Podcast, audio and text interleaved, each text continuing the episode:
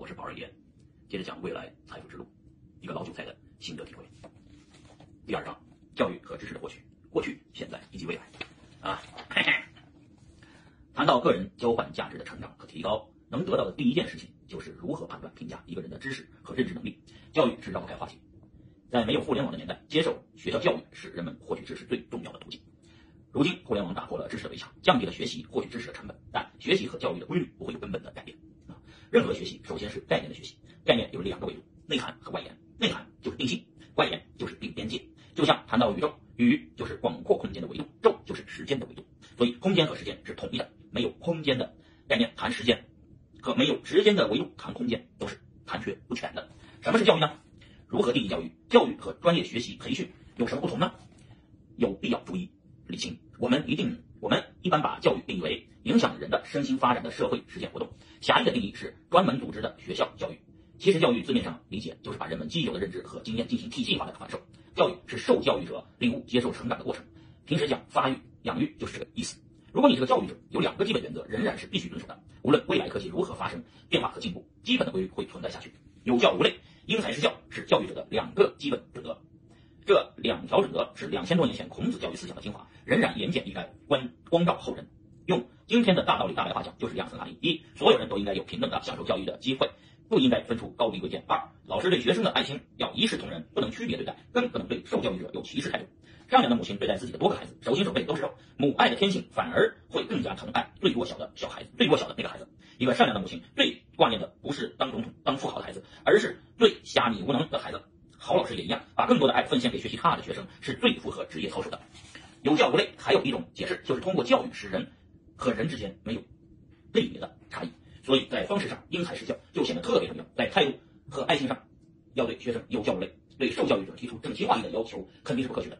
中国目前中小学的教学模式是整齐划一的模式，就全社会而言，集中化教育的经济成本最低，但不利于学生的个性化成长。目前中国的科技创新能力与全与世界大国的地位不匹配。华为、小米一类公司都是在市场竞争中脱颖而出的。阿里巴巴、腾讯、京东互联网巨头都是在政府对互联网管制非常宽松的时候产生的。但是，在国际上和苹果、谷歌、脸书、亚马逊等相比还有差距，科技创新能力低下和中国僵化的教育体制有直接关系。中国千千万万中小学学生被高考的指挥棒牵着鼻子，升学率成了学校教育成败的标志，考试的分数高低成为划分学生优劣的依据。互联网的发展正在打破这种格局。对啊，按照当年我这个学习成绩，我我是不可能今天这这个找工作的，确实我也没找工作啊。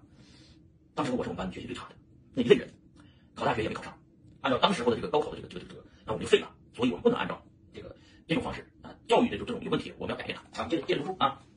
中国以往的教育格局，首先表现在教育资源的分布高度不均匀，偏远山区的学生无法与北上广大城市的学生的先天物质条件相比。当互联网使信息的传播完全无地域后，这种差异差距正在慢慢减小。比如大凉山的放牛娃拥有互联网后，可以看着星星上互联网学习，其感悟天体物理发展的潜力，可能比。拥挤不见天日的大城市里的学生还要强，钢筋水泥浇筑的大城市正在丧失自然的灵性，带给人类的启迪之光。投资学区房与未来发展趋势之间更是温水煮青蛙。嗯，就是说教育资源公平化了，只要有手机，你都可以学到很多东西啊，抖音啊，微博是吧？快手什么都能学东西。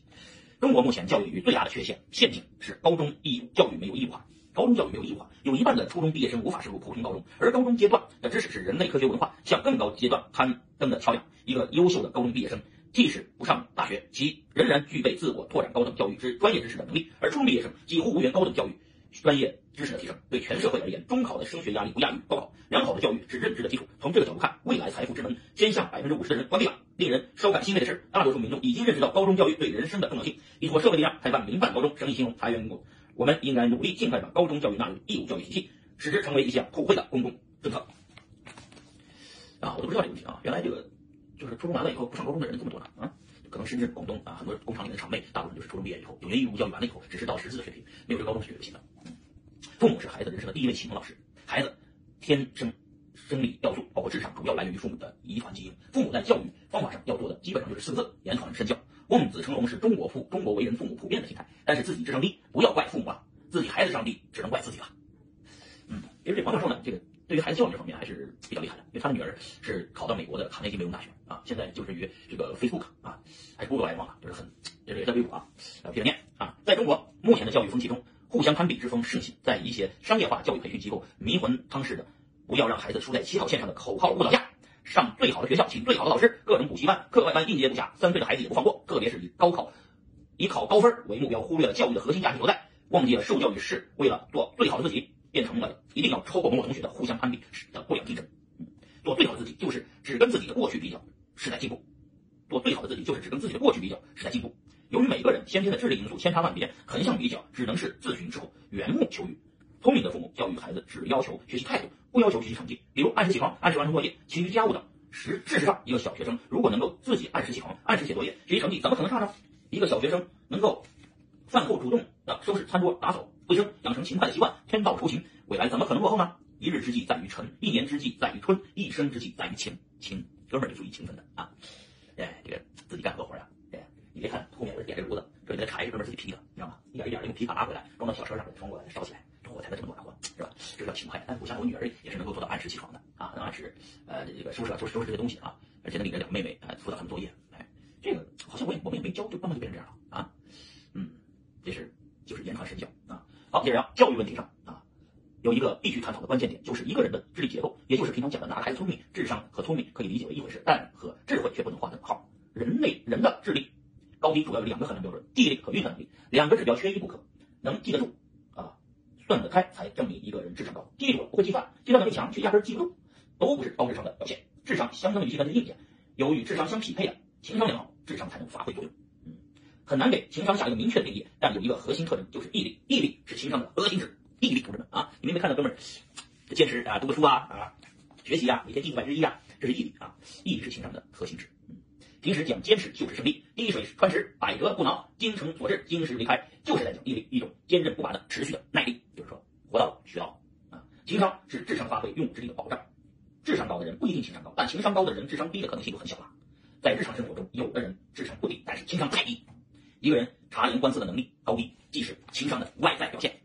高智商低情商无法构成一个完备的个人智慧系统。有个游离在智商和情商之间的媒介，那就是悟性。啊，悟性常常被大家忽略。悟性顾名思义就是感悟能力。平时讲无师自通，心有灵犀一点通，举一反三，触类旁通，都是悟性高的表现。我们经常说我悟性高，原来还是有理论基础的，写成文字了啊。嗯，不错，接着念。悟性既不是简单的智商，也不是简单的情商，可以把悟性理解为高智商和高情商之间的纽带。吃一堑长一智，有的人经常是吃堑不长智，人又憨，人又不憨不傻，也有的很有毅力，其实就是悟性低造成的。话里有话，弦外之音，只可意会，不可言传，考验的就是一个人的悟性。有人的悟性就是差，这种这种人我身边也有啊，有这样的朋友，悟性很低。人的智商是一个生命值，是个自然生长的过程，拔苗助长往往是自会长成。情商是一个变量值，情商是可以培养的。情商的提高主要来源于经验，经验的获取主要是两个途径：教育和自身的阅历啊。教育很重要，阅历也很重要啊。教育同人的智慧系统讲，传授的是经验，自身的阅历丰富积累的也是经验。情商的核心指标是毅力，毅力是可以培养提高的。我操，教授这个文章很长啊啊，我们分两部分讲吧，要不讲不完，我讲我讲。好几好几页啊，这节先讲到这儿啊。这是关于教育，我估计要分个过去、现在、未来三部分讲啊，一下讲完。行，大家接着看我下一步啊，分享。